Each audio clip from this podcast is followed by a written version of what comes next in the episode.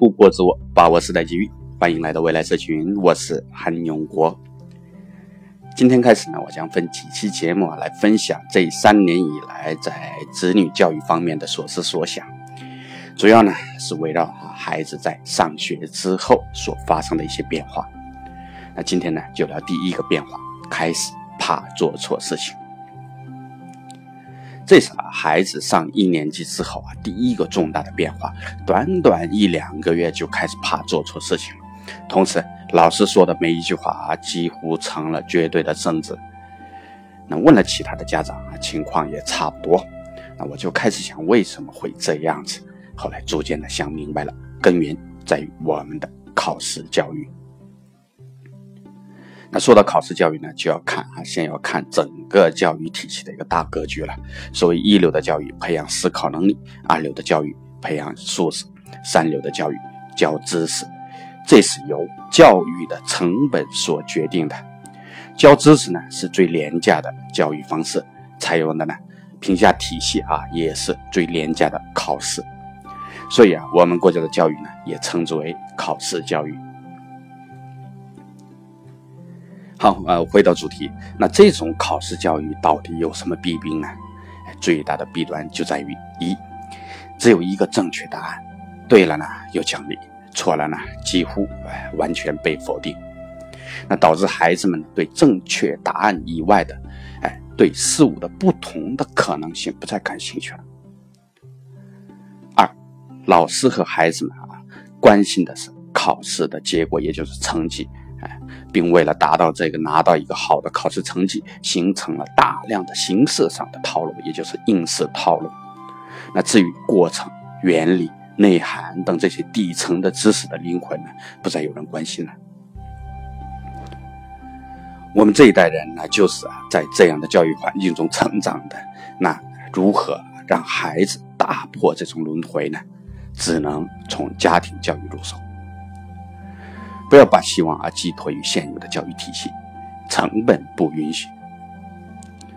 即便啊采用了最廉价的呃考试教育，那整个国家的教育资源呢也是稀缺的要命。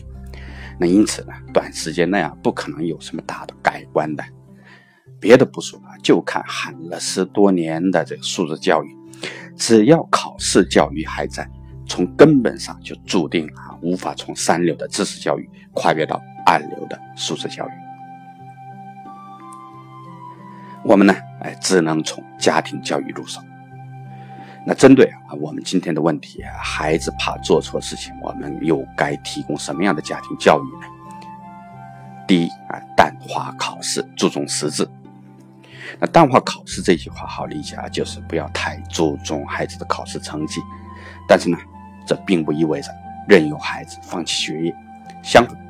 学校缺失的对过程、原理以及对知识的内在含义的关注啊，要由家庭来补充弥补。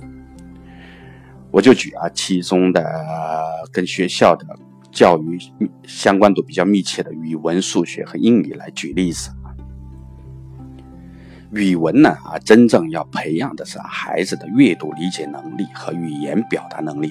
那为此，我虽然不太关心孩子的成绩。但是呢，哎，我给他一本六百多页厚的《中华谋略库》，那每天让他阅读一两页，也就是一个完整的小故事，然后呢，让他给我讲一遍概要，别管他啊理解的对不对啊，也别管他表达的清不清晰，就这么坚持下去。呃，开始的时候啊，不到三个月，他的表达已经开始变得清晰了。那我相信啊，就这样坚持。坚持到小学，坚持到初中，那他这辈子的基本的理解能力和表达能力应该不会有太大的问题。那至于学校的考试成绩，哎，真的啊，可以不用太关心了。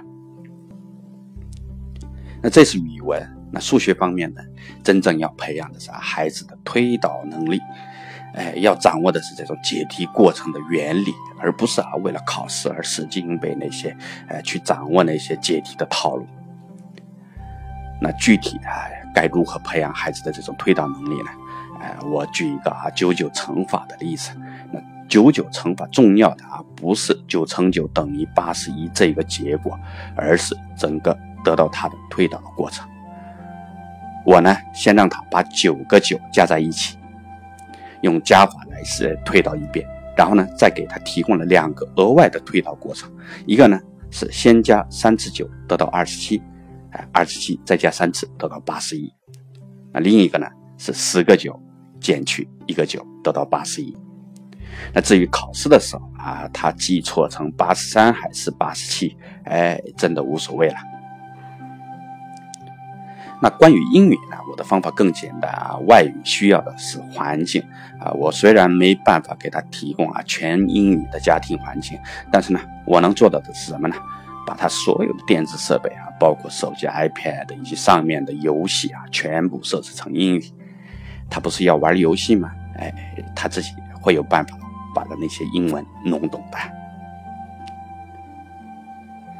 好啊，这就是啊淡化考试，注重实质的家庭教育。学校教基础知识和常识，家里边呢，一方面淡化考试教育的弊端，另一方面呢，补充考试教育所缺失的知识的灵魂。孩子的注意力呢，也将从考试成绩以及正确的答案，逐渐的转移到真正的成长的乐趣当中。接下来啊，看一下第二个措施：鼓励试错，培养担当。那如果说啊，学校的评价体系是考试，那你在家里对孩子的评价体系又是什么呢？如果，跟学校的考试一样，只是教孩子什么是对的，什么是错的啊，做对了奖励，做错了惩罚，哎，那就是三流的家教。如果你教孩子的是啊，对那个对和错的价值体系。哎，就好像啊，啊，我们受过相对良好教育的父母呢，更多的是跟孩子讲道理。那这样的教育家教呢，就是二流的家教。那如果你还能培养孩子的探索能力，哎，让他自己学会探索这些对和错的结果，那这才是真正一流的家教。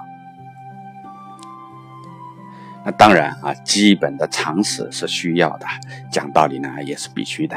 这是啊，还想要孩子能够突破我们这一代的局限，让他们去探索我们这一代未曾经历过的未知的世界。那我们必须要培养孩子的这种探索能力。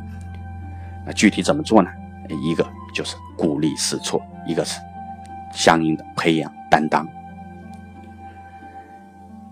当孩子拿错筷子啊，不要急于告诉他该怎么拿，哎，更不要直接说，哎，那是错的。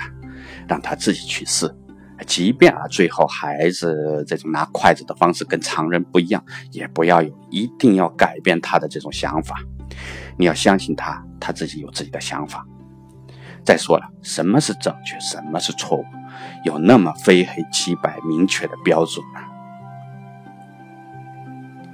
还有一次啊，孩子把家里所有的化妆品都拿出来倒腾啊，互相的对。那我是很难理解他的想法，但是呢，最终还是相信了他应该有自己好奇的地方，有自己想要尝试的事情。周末呢，我也带他到处转悠啊，转悠到迷路，那不为别的，就为让他克服这种试错的畏惧心理。